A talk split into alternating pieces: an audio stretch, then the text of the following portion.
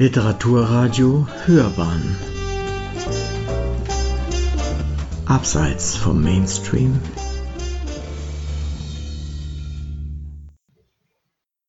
Neu gehört. Eine Geschichte von Manfred Küber. Die Eintagsfliege.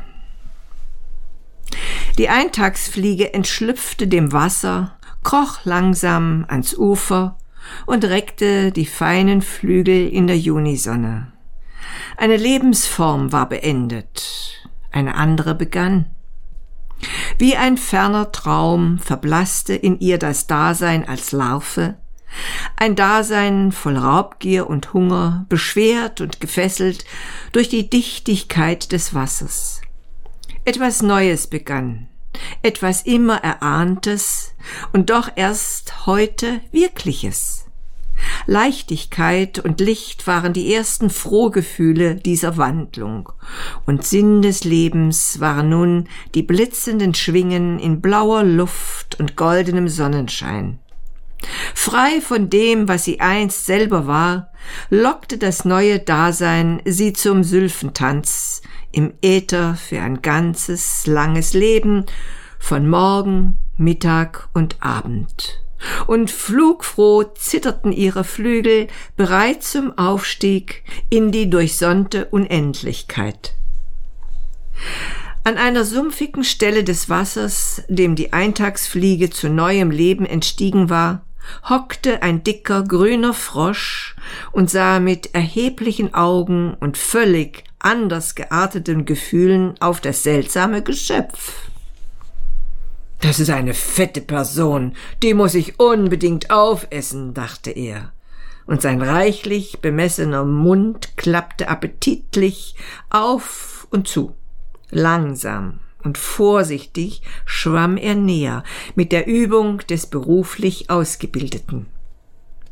Die Eintagsfliege dehnte wieder die Flügel und streckte die Glieder. Irgendeine Schwere war noch zu überwinden, schien es ihr, und plötzlich, einem unbewussten Willen folgend, kroch sie aus sich heraus, häutete sich und stand nun neugeboren in jedem einzelnen Glied bis auf die federnden Schwingen vor ihrer eigenen Maske, dem Abguss dessen, was sie gewesen und nun nicht mehr war. Nanu, sagte der Frosch, jetzt hat sich die fette Person verdoppelt. Das ist ja unerhört. Am Ende werden es noch drei. Welche ist fetter? Welche esse ich? murmelte er und blieb unbeweglich sitzen, mit der ganzen Geduld des reifen und erfahrenen Frosches. Am Uferrand pilgerten eine Ameise und ein Käfer. Es wanderten auch sonst noch an diesem schönen Junitage viele mehrbeinige Leute umher, aber diese beiden hatten sich zu einer zwanglosen Unterhaltung zusammengefunden. Natürlich hatte die Ameise sich vorher genau vergewissert, dass der Käfer Vegetarier war. Man weiß ja bei dieser vielfältigen und beinreichen Familie nie, ob es nicht gerade jemand ist, der Ameisen verspeist. Die Fühler zittern einem, wenn man es nur ausspricht. Und unterhalten kann man sich überhaupt erst in Ruhe, wenn man sorgsam geprüft hat, wer wen frisst. Aber dies hier war ein harmloser Pilger in einfachem braunen Kleide, ein wohlwollender Getreidekäfer. Ich muss immer so viel denken, wenn ich pilgere, sagte der Käfer. Geht es Ihnen nicht auch so? Es ist alles so merkwürdig. Das ist eine ganz ungesunde Lebensauffassung, meinte die Ameise, die mühsam einen Strohhalm mit sich schleppte. Man muss tätig sein und immer das Staatswohl im Auge haben, das rein praktische, wissen Sie? Es kommt aber doch auch auf gewisse Punkte an, sagte der Käfer. Diese Punkte sind eben das, worüber man unbedingt nachdenken muss. Ich bin zum Beispiel sehr bescheiden gekleidet, wie Sie gewiss bemerkt haben. Aber ich habe auch Punkte auf meinen braunen Flügeln. Sehen Sie hier und hier drei Punkte. Er zeigte mit dem einen Vorderbein rückwärts auf seine Flügeldecken. Dem Frosch quollen die Augen. Sollte da neue Nahrung angekrochen kommen? Was verschluckt man nun? Wie ist das Leben doch verwickelt. Schauen Sie bloß, sagte die Ameise und zeigte mit dem Fühler auf die Eintagsfliege und ihre zurückgelassene Haut. Da sitzt jemand und sitzt noch einmal da. So etwas ist mir noch nicht vorgekommen. Hm, erstaunlich, sehr erstaunlich, sagte der Käfer. Man wird die Punkte suchen müssen, die hier aufzuklären sind. Es muss doch einen Punkt geben, von dem aus man. Ach, hören Sie doch auf mit Ihren Punkten, sagte die Ameise. Das muss man praktisch betrachten, volkswirtschaftlich. Das eine muss die Person sein, das andere die Garderobe. Die Garderobe bewegt sich auch gar nicht, und die Person wackelt mit den Flügeln. Es muss eine leichtsinnige Person sein, so bewegt man die Flügel nicht in anständiger Gesellschaft.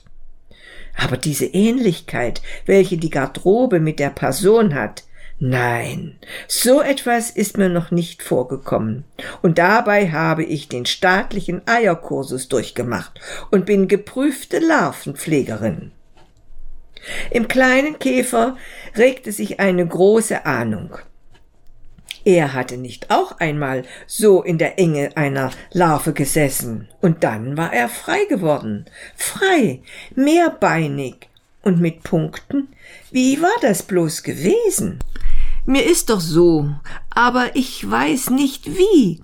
Mir ist aber wirklich so, nur kann ich mich nicht darauf besinnen, sagte er und kratzte nachdenklich den Kopf mit dem Fühler. Das muss ich ergründen, sagte die Ameise energisch. Ich gehe schnell mal hinüber. Bewachen Sie so lange mein Beingepäck. Die Ameise lief eilig zur Eintagsfliege. Dem dicken Frosch, der noch immer zusah, traten die Augen sozusagen aus ihren Ufern. Sie interessieren mich volkswirtschaftlich, sagte die Ameise. Sind Sie das hier noch einmal oder ist das Ihre Garderobe? Ich weiß nicht, sagte die Eintagsfliege. Es ist etwas von mir, was unwesentlich war. Was ich selbst bin, fliegt wie in ein Leben von Sonnenschein. Machen Sie nicht solche Phrasen, sagte die Ameise. Es handelt sich hier um eine volkswirtschaftliche Frage, die sich vielleicht unseren staatlichen Prinzipien nutzbar machen lässt. Wovon leben Sie? Von Luft, Licht und Sonne, sagte die Eintagsfliege. Das ist Schwindel, sagte die Ameise. Davon kann man nur einen Tag leben, nicht länger. Ich leb auch nur einen Tag, sagte die Eintagsfliege. Einen Morgen, einen Mittag und einen Abend. Das ist endlos, gar nicht auszudenken, nicht wahr? Ein anständiges Geschöpf lebt Jahre, sagt die Ameise. Frühling, Sommer, Herbst und Winter. Ich weiß nicht, was das ist, sagte die Eintagsfliege. Vielleicht gebrauchen Sie nur andere Ausdrücke. Alles Leben ist doch nur Morgen, Mittag und Abend. Ich kann mir nichts anderes vorstellen. Sie sind eben nicht volkswirtschaftlich und staatlich gebildet, sagte die Ameise. Haben Sie den Punkt gefunden? rief der Käfer hinüber. Ach Sie mit Ihrem Punkt, sagte die Ameise. Bewahren Sie lieber mein Beingepäck. Das ist der einzige Punkt, um den Sie sich eben zu kümmern haben.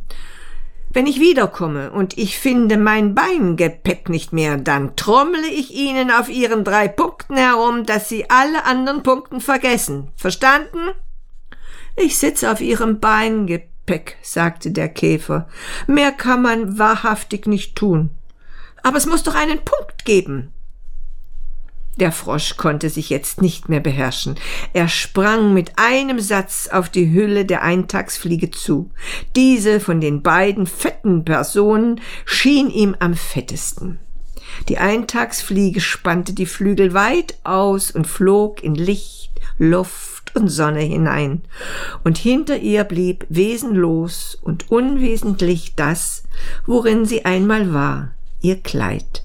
Ein neues Dasein begann, Morgen, Mittag und Abend. Das ist ja gar keine Person, sondern ein Futteral. Quack! quakte der Frosch, wütend, und setzte erbost ins Wasser zurück. Die Ameise war zum Käfer zurückgeeilt und nahm ihr Beingepäck wieder in Empfang, ohne sich zu bedanken. Die Person sagt, sie lebt von Luft und Sonne, erzählte sie. Sie lebt nur einen Tag, sagt sie. Morgen, Mittag und Abend. Es ist eine Schwindlerin. Ich dachte es mir gleich, als ich sie so mit den Flügeln wackeln sah. Es ist eine leichtsinnige Person. Morgen, Mittag und Abend, sagte der Käfer und rieb sich den Kopf mit dem Fühler. Man muss doch aber einen Punkt finden können, irgendeinen Punkt. Mehrbeinig und mühsam pilgerten beide weiter. Der Frosch saß dick und grün im Sumpf und hatte eine geschwollene Kehle vor lauter Ärger. Die Eintagsfliege gaukelte mit blitzenden Schwingen im Lichterglanz eines neuen Daseins für einen Tag, für Morgen, Mittag und Abend. Aber was ist ein Tag?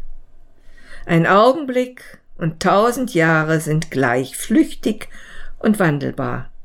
Man muss doch wohl den einen Punkt finden, wie der kleine pilgernde Käfer sagte. Irgendeinen Punkt. Sind wir nicht alle Eintagsfliegen? Lassen wir nicht auch Larven zurück, die uns gleichen? Und haben damit doch nur Erde und Sumpf verlassen, um unsere Schwingen zu spannen im blauen Äther durchsonnter Ewigkeit? Jede Gegenwart trägt ihr rätselvolles Zeichen des Künftigen, und in allem Dasein atmet die große Ahnung kleiner Käfer. Alles Leben ist Morgen, Mittag und Abend und über Nacht das Frührot einer neuen Sonne.